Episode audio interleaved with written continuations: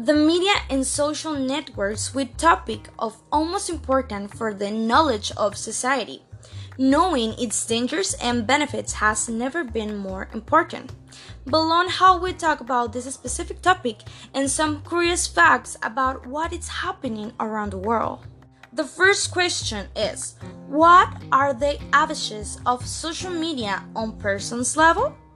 It's instant communication, job opportunities, information and entertainment, social complaint, share knowledge and information, increase brand visibility, and dissemination channel of the company's contest.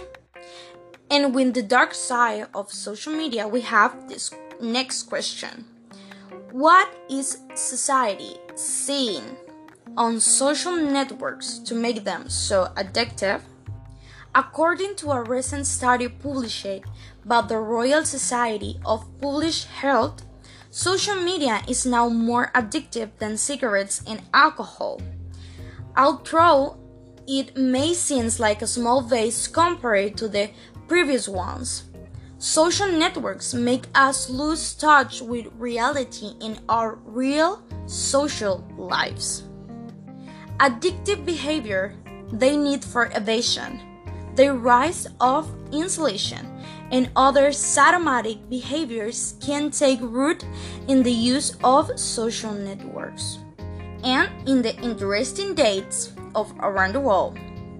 The fall of the Twin Towers happening on September 11, 2001, having more than 3,016 dead. The next one is January 12, 2020. China published the genetic sequence of the virus virus causing sorry COVID-19. Thank you very much for joining me on this your podcast. My name is Nayeli Geraldine Gacelo Murrieta, and thank you so much again.